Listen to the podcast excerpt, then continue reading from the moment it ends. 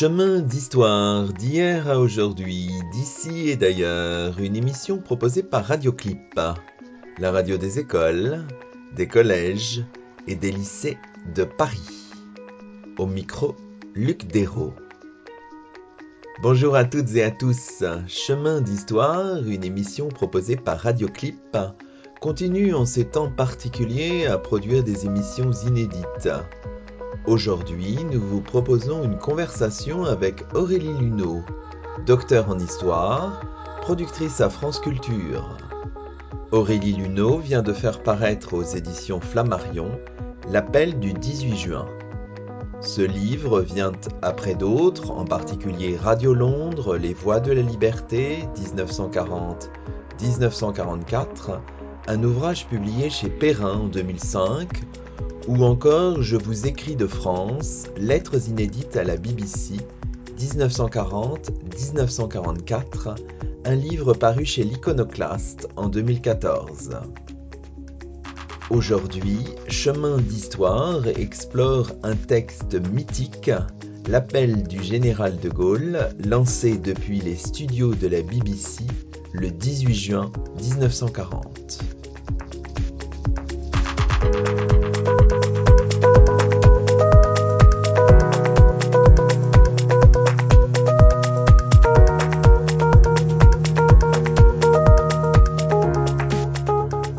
Bonjour Aurélie Luneau. Bonjour. Alors merci d'avoir accepté notre invitation. Alors on va revenir peut-être d'abord sur la, la genèse de votre, de votre projet, donc de votre, de votre livre, là, le livre qui paraît tout juste hein, chez, chez Flammarion et qui s'intitule tout simplement finalement L'appel du 18 juin.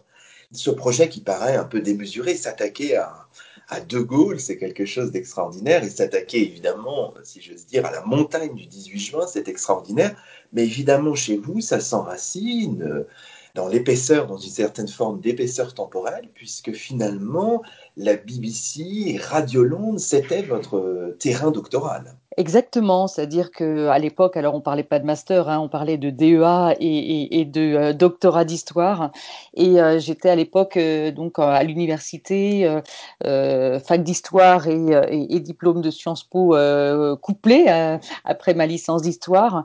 Et j'ai toujours souhaité arpenter les terrains de l'histoire de la radio. J'avoue qu'à cette époque-là, les grands pontes à l'université étaient un petit peu dubitatifs. Moi, j'étais plutôt une, une, une bon élève, donc euh, il me voyait partir sur un terrain qui, à l'époque, semblait frivole un peu comme aujourd'hui euh, quand on parle de l'histoire du sport ou de d'autres secteurs, même si euh, on se rend compte que ce sont de vrais pans euh, de l'histoire et que ces, ces secteurs-là nous renseignent aussi sur la grande histoire et viennent ajouter leur pierre. À l'époque, donc, l'histoire des médias pouvait sembler un petit peu à part et je me souviens de, de, professeurs qui m'avaient dit Aurélie, ne partez pas sur ce terrain-là, vous ne serez jamais une vraie historienne. Et je pense qu'au fond de moi, il y avait quelque chose, euh, peut-être un ressenti même familial. C'est un peu l'anecdote que je peux livrer pour vous. C'est que euh, chez mes grands-parents, euh, qui étaient donc basés euh, du côté paternel et du côté maternel dans un village du Maine-et-Loire, il y avait des vieux postes de radio. Et j'avais eu l'occasion d'entendre des, anciens du village évoquer cette période de guerre. Ils étaient dans un secteur où le Maine-et-Loire avait été occupé par les Allemands. Et malgré cette période difficile, euh, noires, comme on dit, ces années noires, quand ils évoquaient euh, la radio, il y avait euh, un sourire aux lèvres et, je sentais qu'il y avait quelque chose. Est-ce que j'ai perçu ça dans mon enfance peut-être? Est-ce que j'avais senti que du côté de mon grand-père paternel, que je n'ai pas connu, il est mort, j'avais euh, à peine 4 ans, il y avait des traces un petit peu, il y avait les, les mémoires de De Gaulle, et il se trouve que après ma thèse d'histoire, euh, après le, mon premier livre, en fait, je, je finalisais euh, Radio Londres, euh, ce livre paru chez Perrin, j'ai appris que mon grand-père paternel avait été un résistant dans un réseau anglais. Et donc, euh, voilà, vous dire que j'avais peut-être perçu ou euh, saisi des, des, des éléments et que ça m'a donné cette envie-là. Et donc j'ai été tenace, je suis partie sur ce terrain et Radio Londres m'a occupée pendant dix ans parce qu'il fallait aussi euh, aller en Angleterre, en Allemagne, en France. Euh, toutes les archives étaient basées euh, sur trois pays différents et j'avais commencé à, à, à, travailler à mi-temps aussi euh, au bout de, de ces deux premières années de recherche à France Culture, ce qui m'a permis aussi pour cette thèse de plonger très facilement dans les archives sonores de l'INA. Et les archives sonores regorgeaient de, de, documents, de témoignages de cette radio, la BBC, pendant ces années de guerre. Donc voilà, c'est la genèse de, de cette histoire. Et en étant une spécialiste, euh, on peut le dire, de, Radio Londres, hein, l'historienne de Radio Londres, eh bien tout naturellement, euh, j'en suis venue euh, cette année avec une année anniversaire à m'intéresser à l'appel du 18 juin. Et, mais ce qui m'intéresse, moi aussi, dans cette histoire, c'est de voir comment des grands discours, comme celui de l'appel du 18 juin, traversent les générations, traversent les décennies.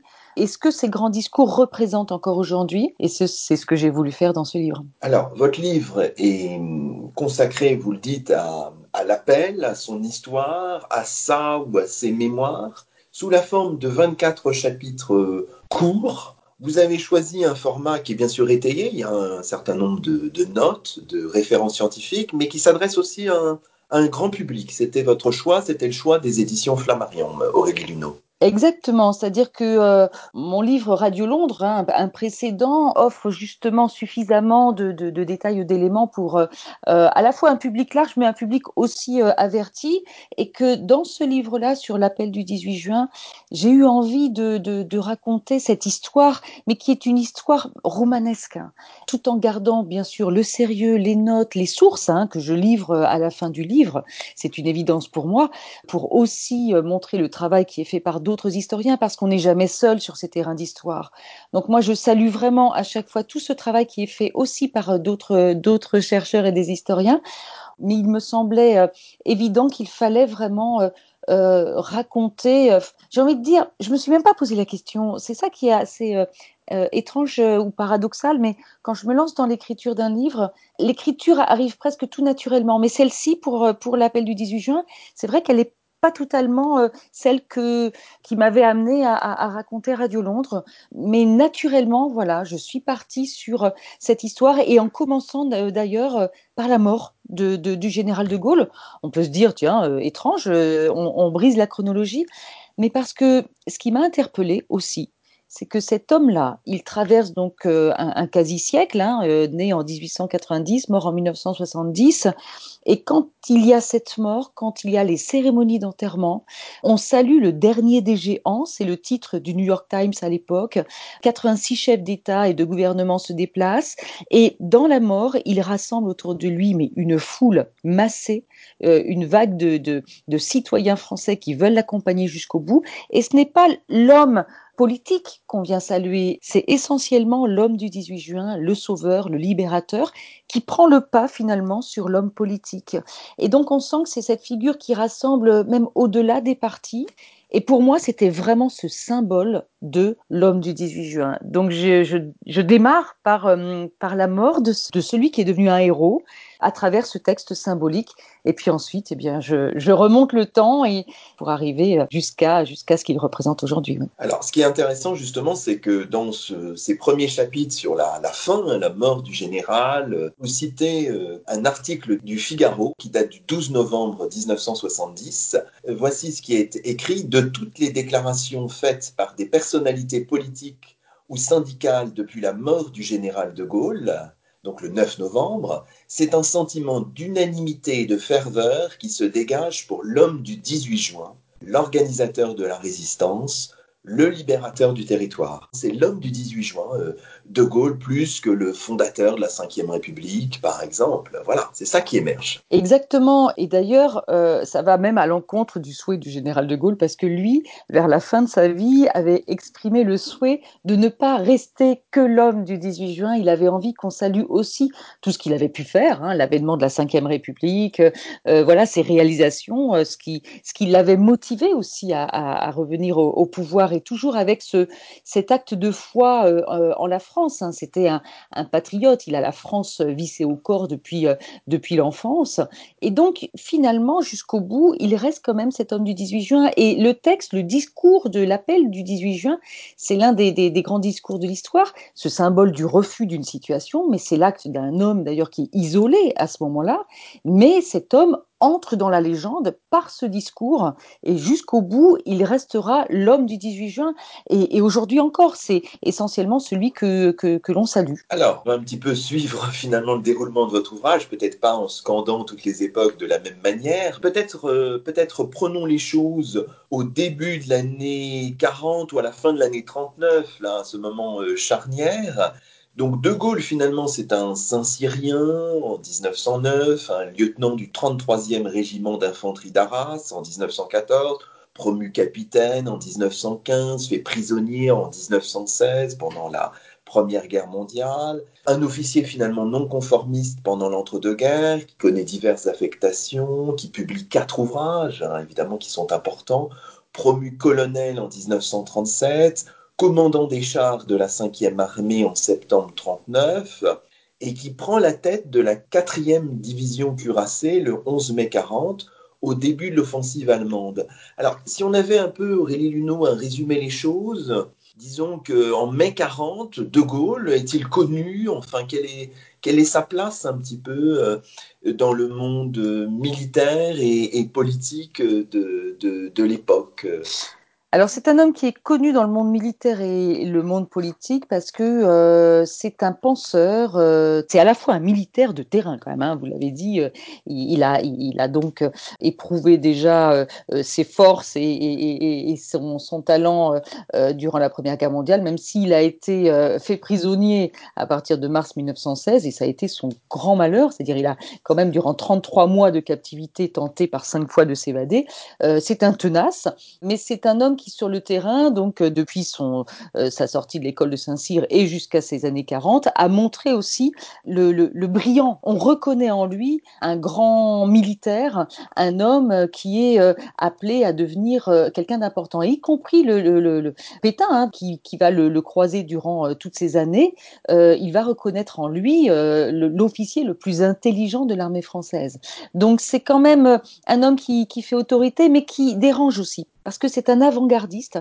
Il croit dans le, le, mouvement, voilà, l'armée de demain, la motorisation il croit dans les blindés, il croit dans euh, l'usage des technologies modernes, et il est vraiment pour une armée aussi de l'offensive et pas de la défensive. Donc il va à l'encontre de la position euh, adoptée par les, les, grands euh, généraux à la tête de l'armée. Et donc il dérange aussi, on le surnomme le colonel motor, hein, il n'est pas encore général à, ce moment-là, il est encore colonel.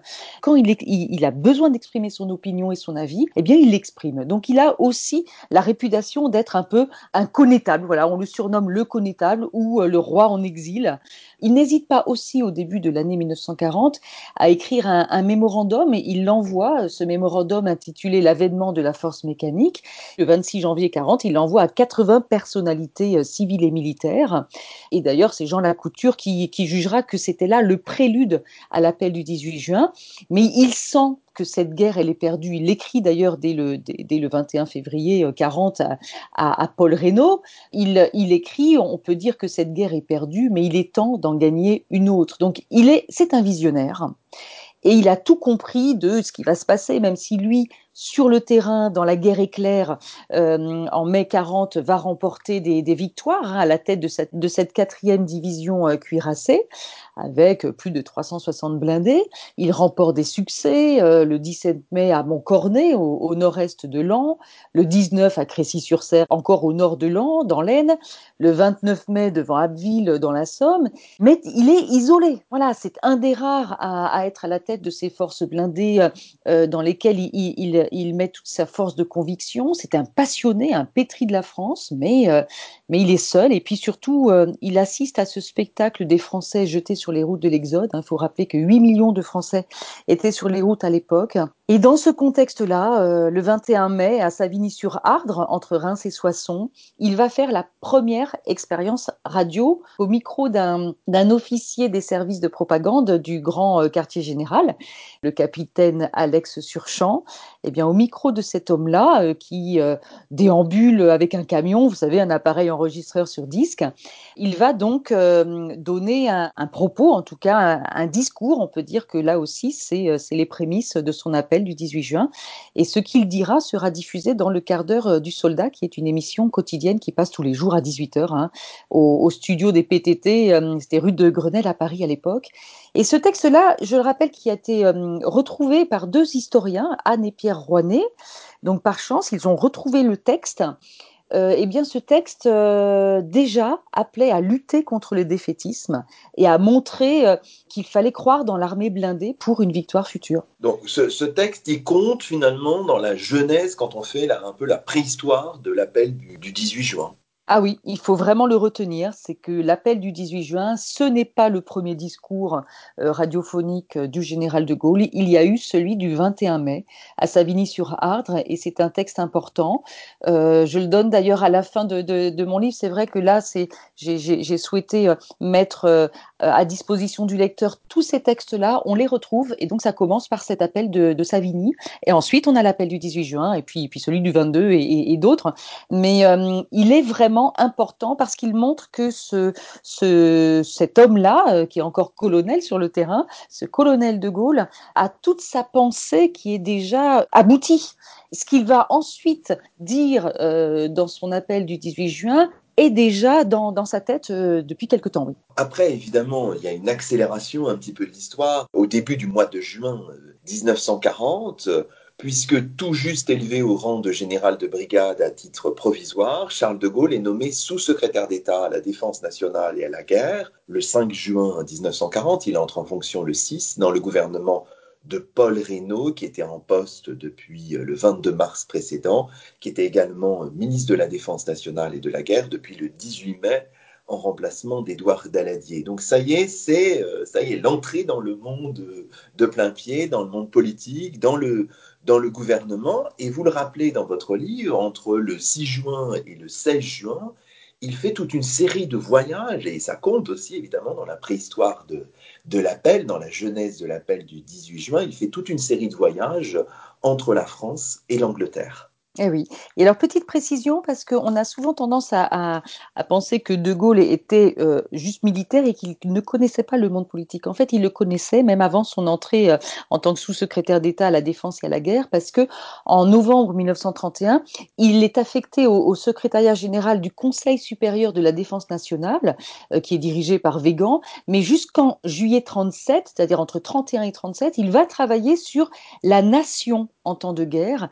Et on peut imaginer que euh, dans ce contexte-là, et à Paris, il va rencontrer aussi des euh, fréquenter ce monde politique. Il va il va rencontrer ces politiques. Il, il, euh, les côtoie déjà depuis quelque temps auprès de d'Émile de, Mayer. Pardon, je, cherchais son nom. Il fréquente en fait depuis déjà c'est ce milieu des années 30 le salon du colonel Émile Mayer à Paris. Et c'est un colonel qui tous les dimanches matins matin fait en sorte que des écrivains, des hommes politiques, des intellectuels, des avocats, des journalistes viennent dans son salon et c'est là qu'il rencontrera d'ailleurs Paul Reynaud, le futur président du Conseil, vous l'avez mentionné, euh, qui est devenu président du Conseil depuis le 22 mars 1940.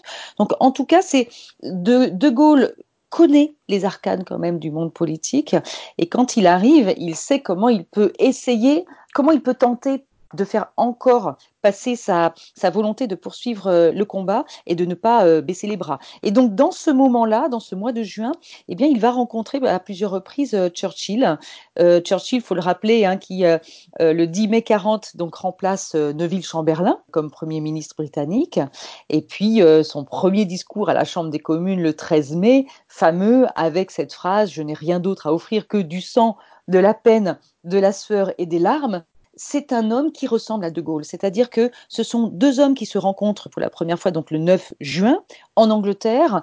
De Gaulle lui demande des avions, des troupes. Churchill apprécie d'emblée, comme il le dira plus tard, ce général à l'esprit offensif. Et De Gaulle voit en, en Churchill un lutteur, un guide, un chef. Il se revoit le 12 juin à Briard donc c'est dans, le Loiret où le euh, grand quartier général a été établi.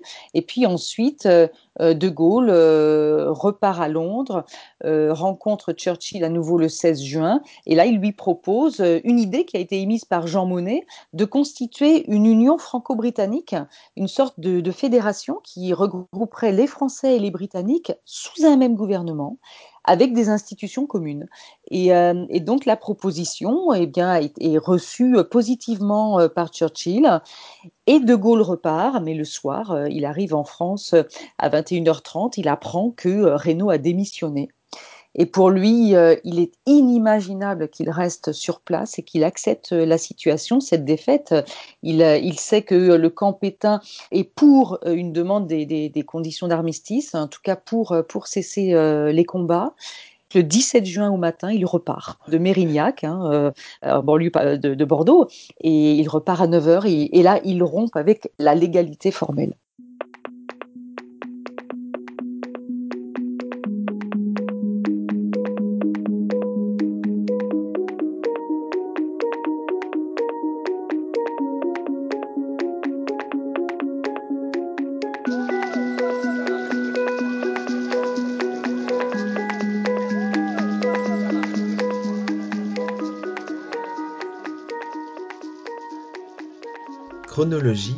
16 et 17 juin 1940. Le dimanche 16 juin, vers 20h, Paul Reynaud remet sa démission de président du Conseil au président de la République, Albert Lebrun. Vers 21h30, l'avion de Charles de Gaulle, de retour de Londres, atterrit à l'aéroport de Mérignac, en banlieue de Bordeaux, où se trouve le gouvernement. Vers 23 heures, Philippe Pétain, jusque-là vice-président du Conseil, est nommé président du Conseil par le président de la République. Vers minuit, le nouveau gouvernement formé par Philippe Pétain se réunit. Charles de Gaulle n'en fait pas partie. Le lundi 17 juin, vers 9h, Charles de Gaulle reprend l'avion emprunté la veille et rejoint Londres en compagnie de son aide de camp Geoffroy de Courcelles et de l'officier de liaison britannique Edward Spears. Vers 12h30, heure anglaise, 13h30 en France, arrivé à Londres des trois passagers, alors que Philippe Pétain a prononcé une heure auparavant, depuis Bordeaux, une allocution radiodiffusée. Le président du Conseil cherche à trouver avec l'adversaire allemand les moyens de mettre un terme aux hostilités.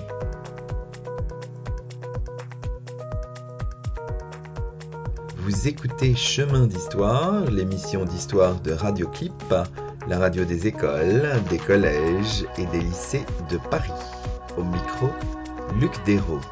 Une conversation en compagnie d'Aurélie Luneau, docteur en histoire et productrice à France Culture, auteur de L'appel du 18 juin, un ouvrage tout récemment paru chez Flammarion.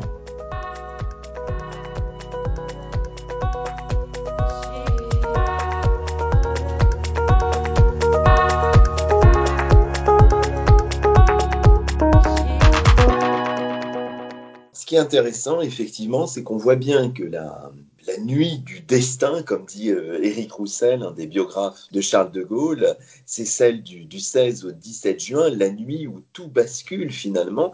Il faut dire que pour l'historien, c'est complexe parce que là, pour euh, un peu lire toute la chronologie très fine des événements, on a des sources, mais souvent des sources qui sont postérieures, des témoignages, qui sont parfois contradictoires, finalement restituer heure par heure la chronologie de ces heures-là, le 16, le 17, puis on le verra le 18, c'est vraiment un travail très difficile hein, pour l'historien qui doit travailler comme euh, un géologue en quelque sorte, avec oui. ces couches successives de mémoire déposées, parfois de rancœur aussi, des gens qui étaient proches de Gaulle, qui sont séparés de lui, et qui vont avoir un regard, effectivement, dans leur mémoire un peu différent. Et c'est ça, c'est-à-dire que l'historien doit travailler en géologue, en archéologue, en entomologiste. C'est finalement, euh, on est aussi dans cette aventure quand on est euh, à la recherche de, du document ou deux documents qui peuvent se croiser et venir euh, corroborer une information, un,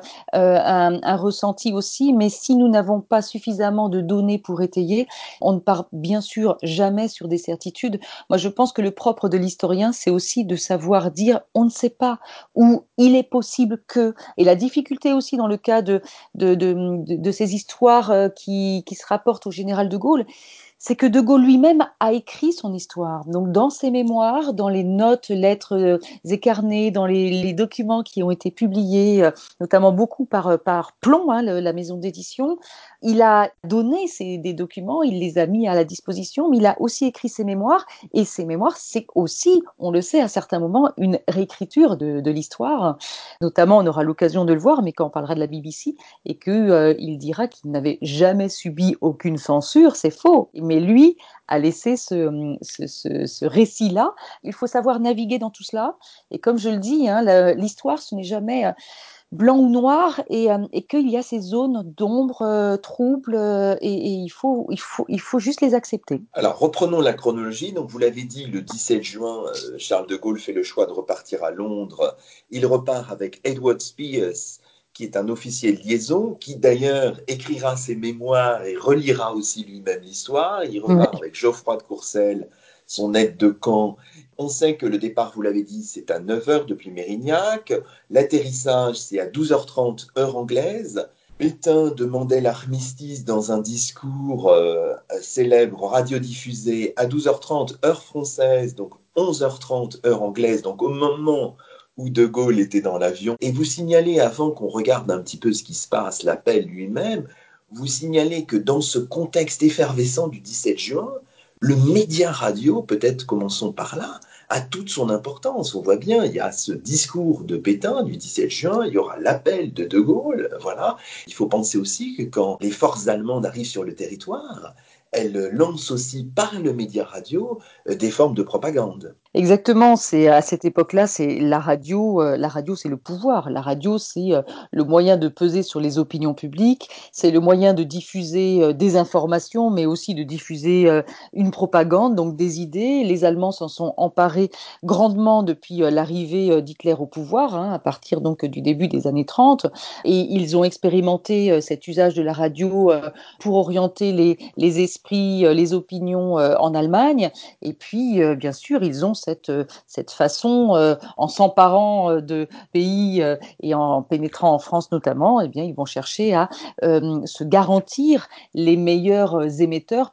Le maréchal Pétain prend la parole lui aussi à l'antenne le 17 juin, donc ce, cet homme qui a 84 ans, et puis inversement, le général de Gaulle, ben, à Londres, aussitôt demande à utiliser la, radio à Churchill parce qu'il sait que c'est le seul moyen pour lui aussi d'atteindre les esprits, les cœurs et, de donner sa version et de, lancer surtout cet appel à continuer le, combat. Donc le médium radio est le seul moyen, le seul lien qui lui reste avec les Français. Donc il l'écrira aussi dans, dans ses mémoires. La première chose à faire était de hisser les couleurs. La radio s'offrait pour cela. Voilà. Alors lui a 49 ans et euh, il obtient l'accord euh, d'utiliser la, BBC, les antennes de la BBC, euh, l'accord de Churchill, mais il reste encore à convaincre le cabinet britannique et le cabinet britannique à ce moment-là s'inquiète parce que on est inquiet du devenir de la flotte française. On espère encore que la France respectera les termes aussi de la déclaration franco-britannique qui remonte au 28 mars 1940 et selon laquelle les deux gouvernements euh, donc français et anglais, se sont engagés à ne négocier ni conclure aucun armistice ou traité de paix, sauf d'un commun accord. Et donc, on pense encore que euh, Pétain, le gouvernement français, euh, ne, ne, vont pas, en tout cas, signer une demande d'armistice sans les Anglais. Donner la parole à un général qui a rompu avec la légalité, c'est prendre un risque. Et, le cabinet britannique mesure ça. Et donc, durant toute la journée, euh, enfin du, 17 et jusqu'au 18, il y aura vraiment des tractations. Et Spears, là notamment, jouera un rôle aussi pour essayer de convaincre qu'il faut faire entendre la parole du général de Gaulle. On voit bien que finalement, quelqu'un qui a priori euh, n'était pas spontanément favorable à cet appel finit par l'accepter. C'est Halifax, hein, le, ministre des Affaires étrangères. Mhm. voilà, c'est tout un travail de tractation qui là aussi est, est assez passionnant à suivre.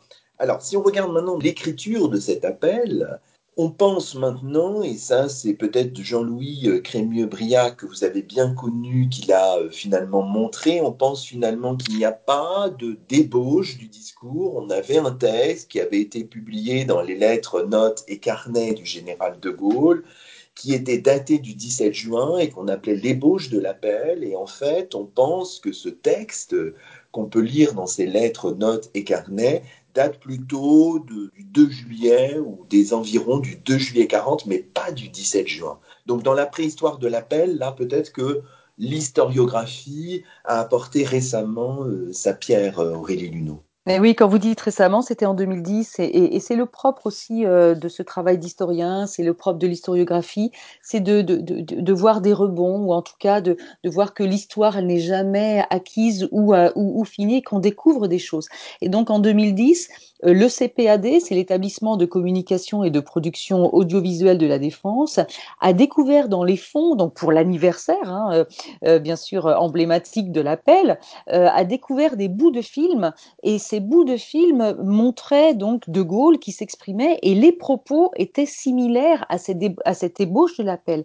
Donc ils ont demandé à Jean-Louis Crémieux-Briac de plonger dans ces, dans ces documents filmés et l'analyse a été de dire que, eh oui, on a longtemps cru à l'existence d'une ébauche de l'appel, ce texte publié en tant que tel dans Lettres, Notes et Carnets. Et en réalité, eh bien, le texte écrit serait euh, ce texte écrit début juillet 40 en vue d'un tournage euh, des actualités cinématographiques euh, avec De Gaulle. Donc comme quoi, voilà, 2010, il y a dix ans, on a, on a euh, remis sur l'établi hein, l'histoire de l'appel, au moins sur ce, sur ce morceau-là. Alors si on regarde la rédaction de, de l'appel du 18 juin tel qu'on le connaît, donc on peut supposer qu'il a été, euh, il a commencé à être écrit peut-être le 17 et puis finalisé le 18. On sait qu'il a été euh, dactylographié par Elisabeth de Miribel, qui était une amie d'enfance de Geoffroy de Courcelles et qui a servi de, de, de, de, secrétaire dans cette journée du 18 juin. Alors évidemment, il y a la légende, taper à un doigt. Oui, ou taper, pas taper. Moi, je m'étais amusée à,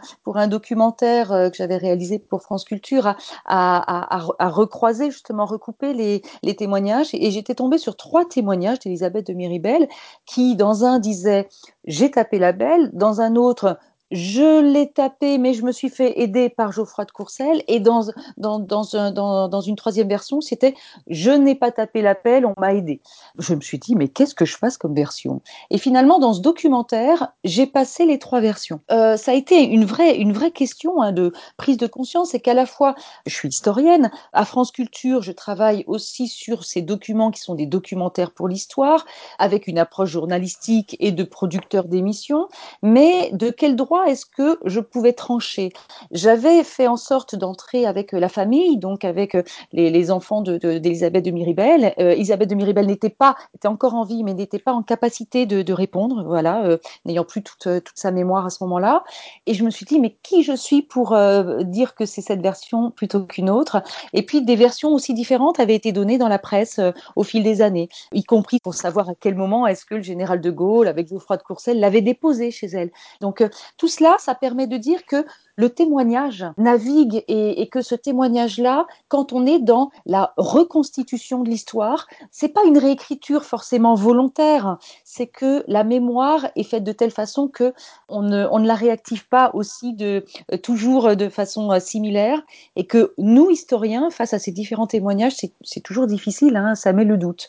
Donc, est-ce que Elisabeth de Miribel a tapé euh, entièrement et toute seule euh, l'appel? Non, eh elle, a, dû le faire effectivement de façon peu aisée elle tapait avec euh, un doigt. Euh, et puis, il faut avouer que l'écriture du général de Gaulle, très très fine, difficile à décrypter, a dû lui poser bien des soucis. Geoffroy de Courcelles a dû grandement l'aider aussi dans, dans, dans ce travail. Il semble qu'en fait, l'appel aurait été enregistré, vous allez peut-être nous confirmer ça, vers 18h, 18h30 pour une diffusion sans doute à 22h, diffusion qui elle-même avait été annoncé à 20h15. J'ai l'impression que c'est un peu le scénario sur lequel oui. s'entendent les historiens maintenant. Exactement, et j'avais eu l'occasion d'en discuter aussi grandement avec Jean-Louis Crémieux-Briac, hein, que, que je connaissais depuis des années, depuis le début de, de mes travaux, et nous avions euh, bah, tenté, ou les uns les autres en tout cas, de, de, de reconstituer cette histoire-là.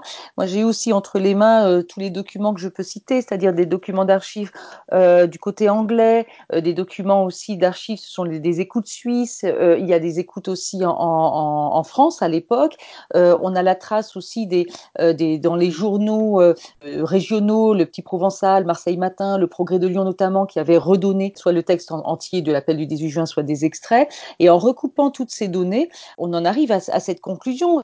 Il aurait enregistré cet appel en, sur les coups de 18h. Voilà, à 18h15, il y avait un créneau. Cet appel a été annoncé à 20h15, puisqu'on a aussi la trace des scripts de l'époque. Il y a précisé donc qu'un speaker a annoncé que à 22h, un général français prendrait la parole. Et à 22h, l'enregistrement a été diffusé. Et on retrouve dans les écoutes suisses, dans les écoutes en France, cette heure de 22h précise, et puis des documents aussi euh, archivés à la BBC certifiant que euh, l'appel l'appel a été diffusé à 22h et que même le général de Gaulle n'a touché aucun cachet pour cette prestation. Voilà, donc on a, ces, petits détails euh, symboliques, mais c'est vraiment la version sur laquelle nous sommes d'accord euh, les uns les autres. Et souvent, on a le sentiment euh, que euh, l'appel du 18 juin n'a pas été enregistré. Euh, si, mais l'enregistrement n'aurait pas été conservé. Il faut, il faut rappeler que on enregistrait sur des disques et qu'il n'était pas rare ou de réutiliser les supports. Donc voilà, c'est juste se dire qu'à l'époque, le général de Gaulle est un inconnu pour beaucoup de Français, et y compris en Angleterre, et qu'on n'a peut-être pas mesuré non plus l'importance de, de ce discours à ce moment-là. Voilà, ça reste encore ces, ces zones d'ombre. Pourquoi on n'a pas conservé? Mais peut-être tout simplement parce que le général de Gaulle ne représentait pas une grande figure encore à cette époque-là. Alors vous le, vous le rappelez aussi, et c'est vrai que ça c'est rarement mentionné, que cette diffusion se faisait via le programme B de la BBC, hein, le programme pour les pays d'Europe, mais aussi, semble-t-il, exceptionnellement, jour-là, à cette heure-là, via le programme 1, si j'ai bien compris. Voilà, il y avait un relais, il y avait un relais qui se faisait et que du coup, ça a pu donner une, une audience encore plus large à l'appel du général de Gaulle. Parce que le programme 1, c'était pour les Britanniques de Grande-Bretagne, en fait. Voilà, voilà, voilà. Ouais. Et, et, le programme B basculait sur euh, le programme euh, en langue française à destination de, de l'Hexagone et des pays francophones. Alors, on a même la durée qui est consignée, 4 minutes, etc. Oui.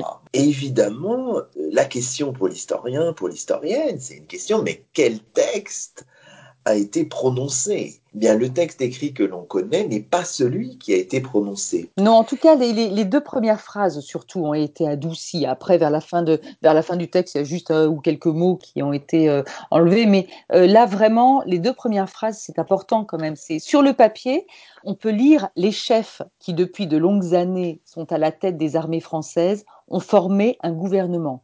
Ce gouvernement, alléguant de la défaite de nos armées, s'est mis en rapport avec l'ennemi pour cesser le combat. Eh bien, en réalité, les auditeurs ont entendu, le gouvernement français a demandé à l'ennemi à quelles conditions pourrait cesser le combat. Il a déclaré que si ces conditions étaient contraires à l'honneur, la lutte devait continuer. Et là, on, comprend bien que c'est pas du tout le même sens. La phrase a été adoucie et on en revient à, la problématique de la crainte du cabinet britannique de rompre les, relations diplomatiques avec, euh, avec Pétain, le gouvernement français.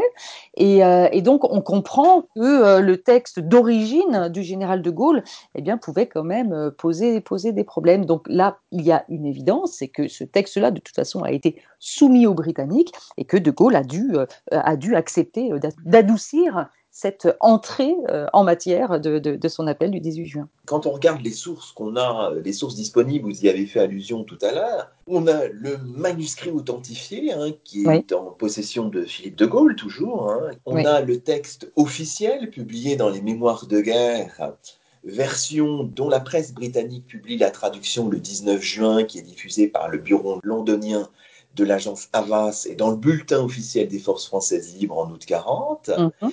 On a, vous l'avez dit, l'appel dans la version publiée dans le Petit Provençal du 19 juin 40, donc en zone non occupée à, l'époque, hein, un texte qui débute autrement, vous l'avez oui. dit. Et puis, on a aussi le texte traduit en allemand par le service d'écoute de l'état-major suisse qu'on a euh, retraduit en français. Et ça, mm -hmm. ce sont les travaux du notaire Jacques Fourmy oui, et oui, de oui. l'historien suisse euh, Christian Rosset. Donc voilà, il y a un écart entre la version telle qu'elle nous est livrée, notamment dans les mémoires de guerre, et euh, la version réellement prononcée. Et c'est aussi à l'historien de, bah, de faire ce, travail-là, finalement. Oui, comme je disais, c'est vraiment aussi à l'historien de se dire, on, agit euh, rarement seul hein, dans, cette histoire qu'on qu exhume, c'est-à-dire que là, vous voyez bien, il y a des contributions, Jacques Fourmy, euh, Jean-Louis Crémebriac et, de d'autres, on, on, est vraiment là aussi pour faire avancer l'histoire. Par rapport à Fourmy, c'était dans les années 80, l'histoire de l'ébauche de l'appel qui finalement n'était pas l'ébauche, c'est en 2010, donc il faut accepter aussi cela, c'est qu'à un moment, eh bien, on a nos connaissances, on les livre, on les donne, et puis peut-être que la découverte d'un document égaré ou dans tel ou tel fond et qui va ressortir, eh bien, ça va permettre de faire toujours avancer, de compléter cette histoire.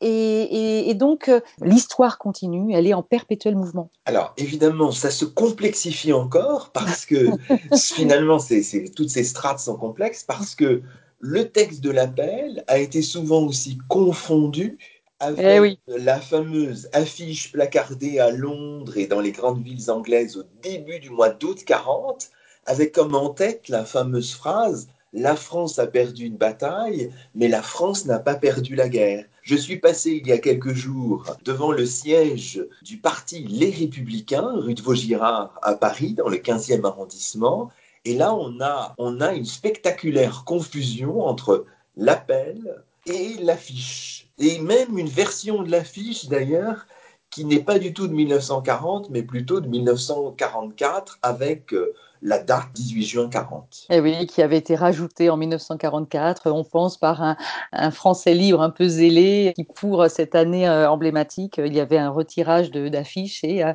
à cette époque-là, euh, il y avait eu quelques modifications et notamment on avait ajouté la date du 18 juin 1940. Donc cette affiche-là, elle est diffusée les 3 et 4 août, hein, au début du mois d'août 40, par les Britanniques et placardée dans les grandes villes anglaises, donc bien sûr à Londres et elle paraît aussi dans le Times le 5 août, donc on en a la trace. Et c'est vrai qu'on la confond avec le, texte de l'appel, parce qu'elle est présentée en tant que telle, mais c'est quand même l'affiche à tous les Français, et avec cette phrase symbolique, la France a perdu une bataille, mais la France n'a pas perdu la guerre. Et jusqu'à aujourd'hui, euh, beaucoup euh, ont tendance à rappeler cette phrase mythique pour évoquer l'appel euh, en, en, croyant ferme que cette phrase était dans l'appel. Eh bien non, elle ne l'était pas, elle était dans l'affiche. Et ce texte de l'affiche, c'est un texte qui a été bien sûr retravaillé pour cet usage-là exprès, c'est-à-dire afficher l'appel, l'appel à, résister du général de Gaulle. Et, et c'est intéressant parce que pour le 18 juin 1945, vraiment ce premier anniversaire que l'on peut célébrer euh, de façon plus apaisée en France, eh bien dans les médias de l'époque, hein, quand j'ai exhumé la presse euh, pour voir un petit peu comment on, on, on célébrait cet appel, on retrouve la phrase mythique de l'appel quand même, qui est dans l'appel. Quoi qu'il arrive, la flamme de la résistance ne doit pas s'éteindre et ne s'éteindra pas, mais on retrouve aussi l'accroche de l'affiche. La France a perdu une bataille, mais la France n'a pas perdu la guerre. Et donc tout cela, depuis l'après-guerre, ça alimente la légende. Et puis, ça nourrit, c'est vrai, l'erreur historique euh, jusqu'à aujourd'hui. Ce qui est intéressant aussi, évidemment, c'est l'histoire du manuscrit de l'affiche imprimée d'août 40, qui est aujourd'hui, si j'ai bien compris, conservé au musée de l'Ordre de la Libération, mais qui a été acheté et donné par Alain Delon en 1970, c'est ça Aurélie Luneau? Ah mais ça, c'est un vrai film policier. C'est ouais, ouais, extraordinaire. En plus, il y a Delon qui est, qui est pris dans cette affaire. C'est-à-dire que donc c'est le manuscrit de l'affiche, voilà, de cette affiche à tous les Français, qui peu de temps après la, la, mort du général de Gaulle, donc je rappelle qu'il il décède le 9 novembre 1970 hein, dans sa maison à la Boisserie, donc à Colombey-les-Deux-Églises, et que euh, le 17 novembre 1970, eh bien, l'affiche est mise en vente. Alors non pas officiellement, euh, son, propriétaire préfère que ça se fasse de façon discrète. C'est mis en vente, mais en, plutôt annoncé à l'étranger, c'est-à-dire que on espère un acheteur étranger et, euh, on demande 50 millions d'anciens francs, qui était déjà une, somme à l'époque. Il se trouve qu'Alain Delon va être au cœur de cette affaire parce que il, il va être prévenu par un de ses amis, commissaire priseur en tout cas qui, qui, du coup est dans ce monde-là de, de, de, de, des achats et des ventes de, documents euh, emblématiques ou euh, d'objets euh, rares. Et donc Alain Delon étant très gaulliste, hein, il, ne peut pas imaginer que euh, ce texte de l'affiche euh, puisse partir à l'étranger. Donc, euh, il montre toute une, mise en scène. Il appelle un complice, il a un ami qui est argentin. Il lui demande de revenir de Buenos Aires au plus vite et il lui demande de se transformer en acheteur potentiel auprès du propriétaire. L'affaire est conclue le 28 novembre, alors pour 30 millions. Le prix a été un peu baissé. Et puis, bien mi-décembre, le document est remis à l'ordre de la libération parce que Delon ne l'a pas acheté pour lui-même, il l'a acheté pour qu'il reste en France et il le remet officiellement à l'ordre de la libération. Mais l'affaire ne s'arrête pas là parce qu'on imagine que la figure de De Gaulle euh, dont on parlait au début de l'émission avec euh, les cérémonies euh, au moment de l'enterrement et ce qu'il représente, eh bien la presse s'empare de l'affaire et, et, on retrouve là dans la presse le nom de André Bernheim qui était le vendeur et qui à l'époque était directeur de théâtre et lui euh, va plaider la machination en expliquant qu'un ancien commissaire-priseur, devenu marchand de biens, euh, l'aurait convaincu, après la mort de, de, de Gaulle, de vendre l'archive historique. Tout cela va aboutir au fait que euh, André Bernheim, ben, euh, cet argent lui brûle les doigts hein, quelque part, étant donné qu'il est mis sur le devant de la scène comme ça médiatiquement, et qui va offrir l'argent euh, de la vente à des institutions caritatives via le colonel Rémy, et tout cela se passe en janvier 71. Donc on sent que tout ce qui touche aussi à la figure de, de l'homme du 18 juin, à la symbolique quand même de cet acte de résistance, ça émeut et ça provoque vraiment un sursaut national. Et puis on peut préciser que euh, en février 1973, il y a une autre vente qui a lieu euh, chez Drouot, et là c'est le texte du dit, dit de l'ébauche de l'appel. À l'époque, on pense que c'est vraiment l'ébauche de l'appel. Eh bien, c'est un grand promoteur immobilier belge euh, Charles de Pau qui va l'acheter, mais il va l'acheter officiellement pour l'offrir aux compagnons de la Libération, ce qu'il fait en, en, mars 1973. On va peut-être dire un mot tout de même sur la teneur de l'appel. S'il fallait résumer en quelques mots le contenu de ce message, qu'est-ce qu'on pourrait dire, euh, Aurélie Luneau? Concrètement, c'est un général de Gaulle euh, qui fait un, acte de, de foi. C'est un non fondateur de la résistance. Cet appel, c'est vraiment ce non qu'il exprime, un homme qui dit non, un acte par lequel il entend continuer le combat en dehors de la France. Donc c'est le geste de cet homme, je le rappelle, méconnu, ce texte-là, voilà, c'est un acte de foi, c'est un sursaut, c'est un moment fondateur, ce sont des mots, c'est sûr, c'est un esprit, c'est un style, mais c'est aussi ce refus d'une situation, l'acte d'un homme isolé qui appelle à résister et qui lui-même entre par cet acte-là dans la légende. Et on peut dire que c'est aussi les débuts de l'homme politique avec la France libre. Et c'est de cette geste gaulienne que naît l'appel du 18 juin. Cet appel, il faut le dire, n'a pas vraiment été entendu le 18 juin, là, au soir peu de gens l'ont entendu, il faut le dire quand même. Oui, quand même, parce que euh, on, on, a aujourd'hui euh, différents témoignages, euh, donc des reconstitutions aussi possibles de la mémoire. Hein. On n'est pas dubitatif, mais euh, on se méfie toujours un petit peu de ces témoignages qui ne sont pas dans l'instant quand on est historien. Et inversement, on a quand même aussi, moi j'ai pu croiser euh, différents documents parce que j'étais en quête et sans cesse en quête aussi de journaux intimes, de, de traces écrites, de lettres d'auditeurs ou d'autres dans lesquels on pouvait vraiment relever que à telle date quelqu'un témoignait d'avoir écouté euh, l'appel. Donc on en trouve quand même hein, des personnes qui ont entendu le 18 juin l'appel du général de Gaulle, mais pas en masse, parce qu'il faut rappeler qu'il y avait 8 millions de Français sur les routes, qu'à l'époque, il n'y a que 6,5 millions de postes de radio, donc 40 millions de Français, c'est la population totale, mais 6,5 millions de postes. Et, et, avec ces 8 millions de Français sur les routes, on peut imaginer la difficulté aussi de trouver les moyens d'écouter.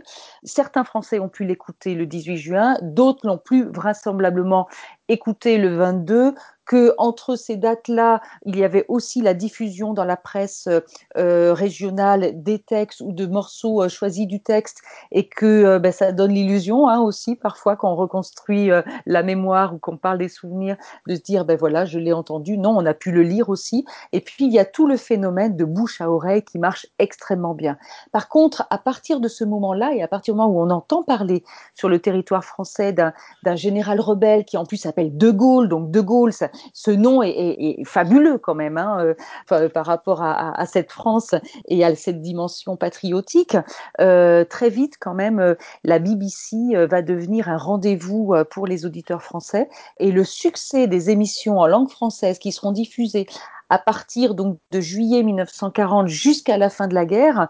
Euh, à la fois les Français partent aux Français et puis honneur et patrie quand même ces cinq minutes réservées au, général de Gaulle et à la France libre, avec le porte-parole euh, Maurice Schumann, porte-parole du général de Gaulle, ben, on peut imaginer euh, tout le succès, et on a vraiment des traces hein, de cette écoute euh, qui s'est faite de belle manière en France. C'était le rendez-vous des, Français sur les antennes, et ce lien qui perdurait avec, avec ces Français qui continuaient la guerre de l'autre côté du Channel. Alors, en fait, le général de Gaulle, pendant cette euh, Seconde Guerre mondiale, il est identifié peut-être d'abord par les opposants, mais aussi par ceux qui le, qui le soutiennent, comme le général micro. Hein. On se souvient aussi de cette fameuse affiche de l'Institut d'études des questions juives, un organisme de propagande contrôlé par les Allemands en France occupée, hein, cette affiche de novembre 41 qui dit le général micro fourrier des juifs. Hein. Et oui, et on le représente avec un micro à la place du visage, tout simplement parce que euh, le général de Gaulle, on n'en a pas gardé euh, une image, il n'était pas connu, euh, son passage éclair donc dans le gouvernement n'a pas permis d'en garder la mémoire des traits, en tout cas du visage, et donc on le représente de cette façon-là, c'est aussi rendre hommage à la force de cette radio et au fait que quand on voit la propagande allemande dénigrer de cette manière-là euh, le général Micro, c'est aussi euh, un, salut formidable au succès justement médiatique de, du général de Gaulle et de ses émissions en langue française qui sont diffusées à la BBC. Par contre, euh, assez rapidement, les Français auront besoin de, de s'emparer aussi de, des traits du général de Gaulle et donc des photos vont commencer à être diffusées sur les territoires français euh, à partir de l'automne 1940 euh, et puis, euh, et puis dès, le début de l'année 1941 pour au moins voir à quoi ressemble ce fameux général.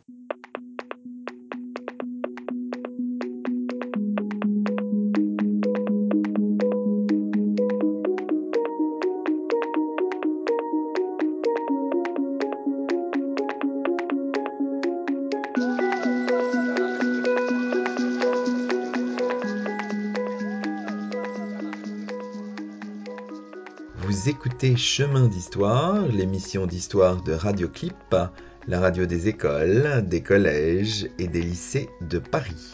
Au micro, Luc Dérault. Une conversation en compagnie d'Aurélie Luneau, docteur en histoire et productrice à France Culture, auteur de L'appel du 18 juin, un ouvrage tout récemment paru chez Flammarion.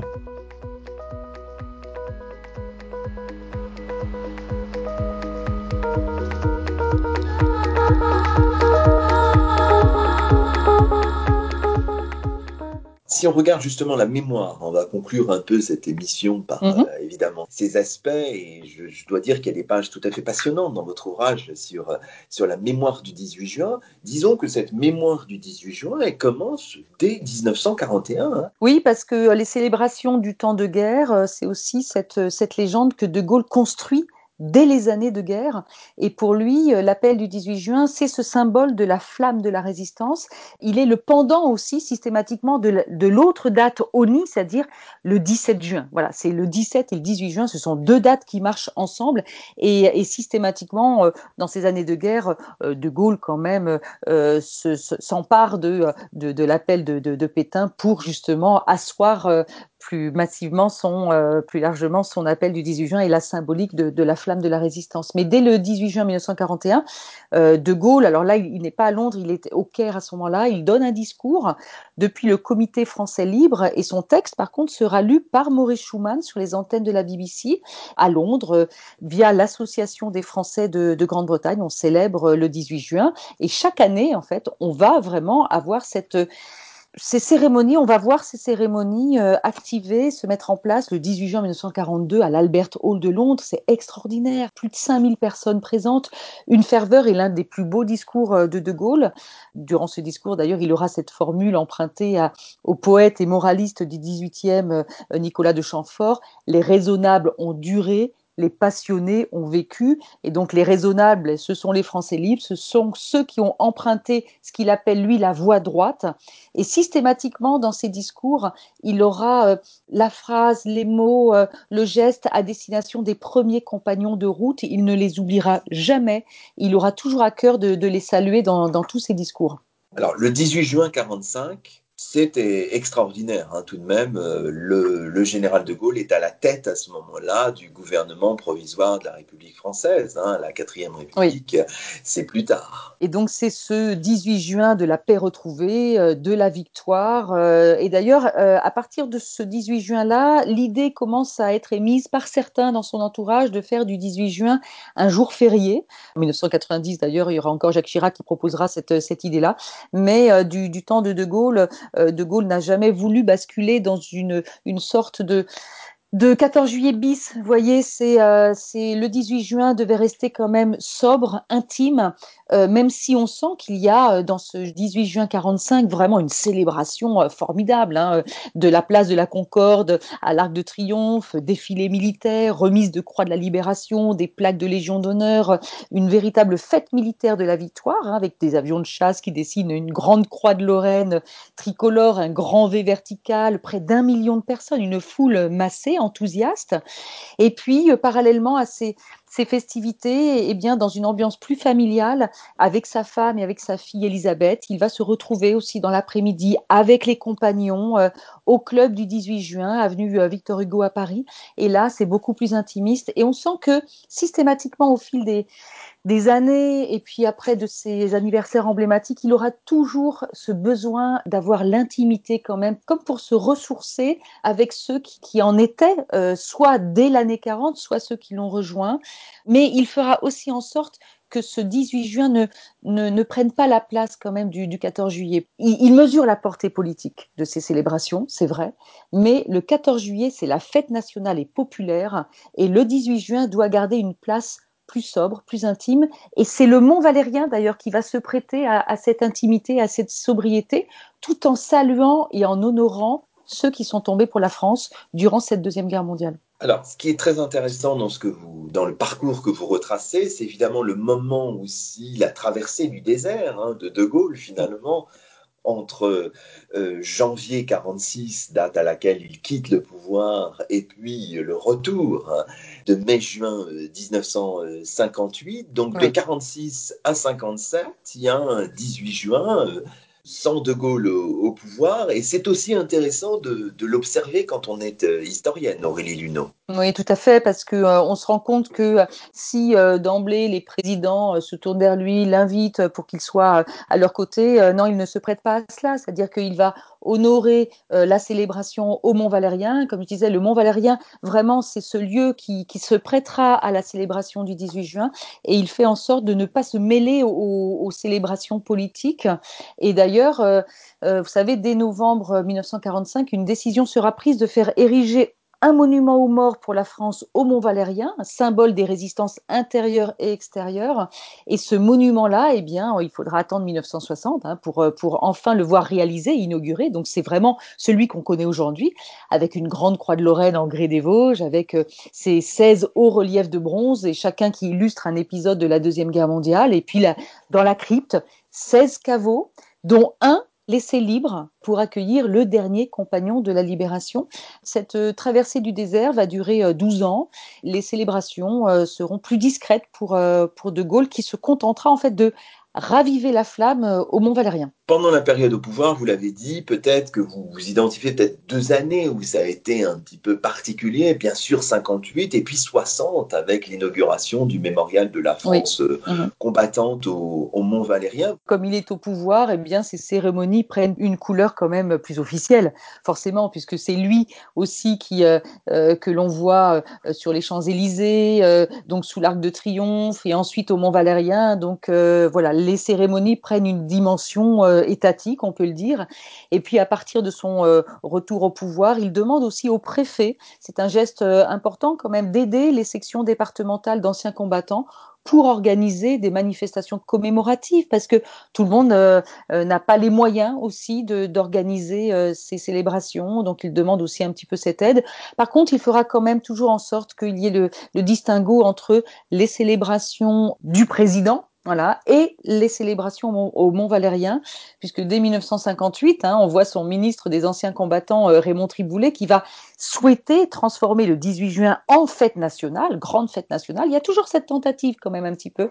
Et puis le chancelier de l'Ordre de la Libération, François Ingold à l'époque, qui lui veut garder la simplicité traditionnelle et finalement De Gaulle va trancher en faveur de l'ordre de la libération et dire que le 18 juin doit être un simple serrer les rangs. Voilà, c'est très militaire comme expression, mais ça veut tout dire, c'est-à-dire qu'il il fera quand même en sorte de garder cette sobriété, si on, si on peut parler ainsi, mais ne, ne pas transformer le 18 juin en 14 juillet, ça c'était important. Après De Gaulle, après la mort de De Gaulle, les choses se passent différemment, mais le 18 juin compte évidemment toujours de manière très importante. Et on le voit et on va le voir aussi, euh, Aurélie Luneau, euh, cette année là un peu particulière, puisque nous sommes en, en 2020, donc 80 ans après l'appel du 18 juin. Et je crois que vous-même, vous allez euh, être consultante, hein, si j'ai bien compris, pour, euh, pour oui, France Télévisions, oui, pour commenter un peu tout ce qui va se passer. Et, et qu'est-ce qui, qu'est-ce qui est annoncé alors? Eh bien, écoutez, en primeur, puisque je ne, je ne le sais que depuis hier et de façon un peu officieuse, mais bon, les choses se, se, se, se mettent en place. C'est-à-dire que euh, cette année aussi, c'est une année particulière avec euh, le, la pandémie de Covid-19, avec, avec le, le, le pré-déconfinement. Euh, normalement, donc, euh, le président Macron euh, devait effectivement célébrer cet anniversaire avec un petit peu plus de monde de, de, de faste et autour de lui. Il va se rendre à partir de 10 heures du matin, le 18 juin, au musée de l'Ordre de la Libération pour euh, ben, officiellement hein, saluer euh, et les compagnons et ceux qui se sont engagés. Et puis c'est dans ce lieu symbolique qui garde aujourd'hui la mémoire de cette aventure aussi de, euh, de, de, la résistance et de la France libre. Et puis euh, vers 11h, 11h30, il se rendra, donc il y aura les cérémonies officielles, hein, euh, la flamme ravivée, il y aura le mont, le mont Valérien également, et ensuite le, le président Emmanuel Macron va se rendre en Angleterre. on a pensé un temps que ce déplacement allait être annulé à cause justement de la crise sanitaire. Il devrait honorer la ville de Londres de la Légion d'honneur pour saluer la mémoire des Alliés et puis de, de cet engagement des Anglais, les Britanniques, aux côtés de, des Français libres et donc aux côtés du général de Gaulle durant ces, cette année symbolique, ce mois symbolique et ce jour, l'appel du 18 juin. On se souvient quand même que le président de la République, Emmanuel Macron, a, prononcé un discours, a célébré la contre-offensive de, Montcornet sur place le 17 mai dernier. Donc ça, évidemment, ça compte. Terminons cette émission euh, parce que c'est important dans votre ouvrage par les usages du 18 juin hier et aujourd'hui. Les parodies, vous, euh, vous le rappelez, l'appel du 18 juin 1968, l'appel du 18 juin en 1976. Enfin voilà, toutes les parodies qu'il y a autour du 18 juin, c'est intéressant aussi. Exactement. Euh, ce qui m'a intéressé, c'est vraiment de voir comment cet appel navigue euh, non seulement dans les décennies, mais aussi dans les générations. Et donc en 1968, on voit une récupération de, du texte par les étudiants du mouvement du 22 mars. Vous savez, c'est ce mouvement qui a été lancé à Nanterre avec à sa tête Daniel Cohn-Bendit. Eh bien, il s'empare de l'appel du 18 juin et il détourne l'affiche mythique du 3 août 1940 et ce sont des étudiants euh, d'écoles d'art qui euh, produisent cette affiche-là et ils dénoncent la capitulation des mandarins du syndicalisme et de la politique et ils, ils en appellent aussi à l'union des Français derrière leur euh, démarche. Donc ce qui est intéressant, c'est qu'à la fois pour véritablement lutter contre euh, ce, cette figure de De Gaulle qui dénonce et, et, le pouvoir en place, ils utilisent le document qui leur semble être peut-être le plus symbolique, cet appel du 18 juin, et en font une, une, une arme de dérision massive, mais euh, au-delà du pied de nez, c'est quand même un hommage involontaire, peut-être, mais un hommage à la force symbolique de, cet appel. Et puis ensuite, on voit euh, au fil des années la récupération de ce document. Alors, de façon emblématique, il y a en 1976 l'appel du 18 juin, c'est-à-dire un, manifeste intitulé Appel du 18 juin qui est publié dans Libération le 18 juin 76 avec 150 personnalités qui le signent, parmi lesquelles Gilles Deleuze, Alain Gesmar, GB, Gottlieb, Isabelle Huppert, Edgar Morin, il y en a d'autres.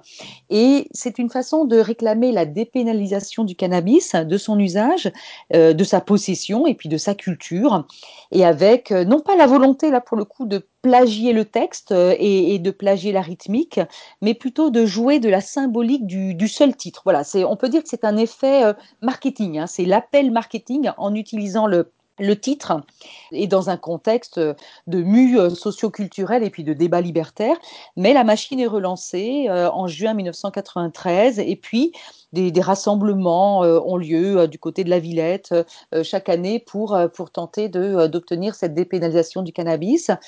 Et ensuite, peut-être de façon encore plus symbolique, là, ces dernières années, dans, cette ère de l'Anthropocène et puis dans cette guerre hein, euh, qui est celle d'aujourd'hui euh, euh face au réchauffement climatique, face à, l'urgence de la biodiversité. En 2016, euh, on a vu fleurir l'abeille du 18 juin. C'est donc un appel lancé par des apiculteurs de Haute-Garonne qui continue, hein, qui est réactivé chaque année. Ils ont donc, par le biais de l'humour et en jouant vraiment de la parodie, mais au plus près de l'original. Hein. Ils ont euh, souhaité euh, lancer cet appel euh, de combat pour sauver la biodiversité et puis pour lutter contre les intrants chimiques, un appel pour le vivant, le vivant sur la Terre et un appel soutenu aussi par des chercheurs qui ont compris aussi que la communication était une arme. Mais aujourd'hui, alors qu'on est vraiment dans un monde avec une surcommunication, on peut dire, avec euh, des moyens euh, radio, télé, euh, réseaux sociaux démesurés, pléthoriques, eh bien, c'est quand même l'usage de l'appel du 18 juin qui leur a semblé le plus percutant et pertinent pour porter leur cause. J'ai envie de dire, avec un peu d'humour bien sûr, vous l'aurez compris, que finalement l'appel du 18 juin, c'est des dorifores jusqu'aux abeilles, quoi. On peut dire ça aujourd'hui. Et donc, en fait, l'appel du 18 juin, il, rassemble encore aujourd'hui des générations différentes, enfin, des jeunes, des moins jeunes, on peut dire ça. Oui, alors ce qui est intéressant, c'est que je, me suis posé la question euh, de qu'est-ce qu'il représente aujourd'hui pour les collégiens, les lycéens, et j'avais besoin de sentir un petit peu le, le, d'avoir des réponses, voilà. Et j'ai sollicité euh, euh, des, professeurs en collège, lycée, à Paris hein, et, en province, quelques-uns pour faire ce, sondage que je n'avais pas à disposition.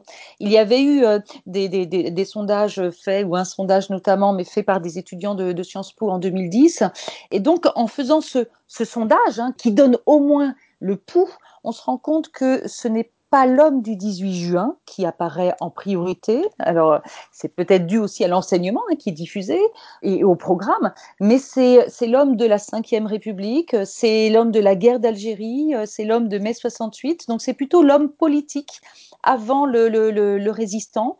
Mais De Gaulle, c'est vraiment un, personnage qui dit des choses hein, à, cette jeunesse. L'appel du 18 juin, quand on questionne les, jeunes gens, on se rend compte que euh, euh, cet appel est méconnu, ou en tout cas, il a tendance à tomber dans l'oubli pour euh, les jeunes générations et il est certainement réactivé par tous ces anniversaires emblématiques. Il y a eu beaucoup plus de je ne sais pas à la question euh, qu'est-ce que l'appel du 18 juin que des réponses euh, parlant des Français parlent au français ou ne répatrient. Il y en a eu quand même, hein, bien sûr, et rappelant la figure de, l'homme du 18 juin et de cet appel à, résister face aux Allemands. Mais il faut quand même avouer qu'il y avait plus de réponses, je ne sais pas, que de restitution de de, l'appel du 18 juin euh, dans son contexte euh, historique. Donc voilà, ça, dit quand même des choses, c'est que euh, De Gaulle reste un grand personnage de l'histoire pour la jeunesse. C'est ça, c'est sans ambiguïté mais, euh, un homme qui euh, finalement, euh, c'est l'homme politique, j'ai le sentiment, qui, prendrait presque le pas. Après, ce qui est intéressant, c'est aussi de voir qu'au niveau des collégiens, De Gaulle fait plutôt penser à, l'Antiquité, mais qui est au programme, que, au XXe siècle. Mais bon, je pense qu'il faut aussi considérer justement à qui on s'adresse, quelles sont les classes qui répondent et, et quel est leur bagage en matière d'histoire à ce moment-là. On ne saurait trop conseiller aux collégiens aux lycéens de lire votre livre, Aurélie Luneau, L'appel du 18 juin, paru chez Flammarion. Merci beaucoup. Merci, merci à vous. C'était le 35e numéro de Chemin d'Histoire, d'hier à aujourd'hui, d'ici et d'ailleurs, un numéro enregistré chacun chez soi. Nous étions en compagnie d'Aurélie Luneau, docteur en histoire et productrice à France Culture, auteur de L'appel du 18 juin, un ouvrage paru chez Flammarion. Laissons la parole au général de Gaulle. Voici la toute fin de l'appel lancé depuis les studios de la BBC par le général de Gaulle le 22 juin 1940. Toutes nos émissions sont disponibles sur la plateforme SoundCloud et sur la page dédiée du site de Radioclip. À très bientôt pour de nouvelles émissions d'histoire. L'honneur, le bon sens, l'intérêt supérieur de la patrie commande à tous les Français libres de continuer le combat là où ils seront et comme ils pourront. Il est par conséquent nécessaire de grouper partout où cela se peut une force française aussi grande que possible. Tout ce qui peut être réuni en fait d'éléments militaires français et de capacités françaises de production d'armement doit être organisé partout où il y en a. Moi, général de Gaulle, j'entreprends ici, en Angleterre, cette tâche nationale. J'invite tous les militaires français des armées de terre, de mer et de l'air. J'invite les ingénieurs et les ouvriers français spécialistes de l'armement qui se trouvent en territoire britannique ou qui pourraient y parvenir à se réunir à moi. J'invite les chefs, les soldats, les marins, les aviateurs des forces françaises de terre, de mer, de l'air, où qu'ils se trouvent actuellement, à se mettre en rapport avec moi. J'invite tous les Français qui veulent rester libres à m'écouter et à me suivre. Vive la France, libre, dans l'honneur et dans l'indépendance.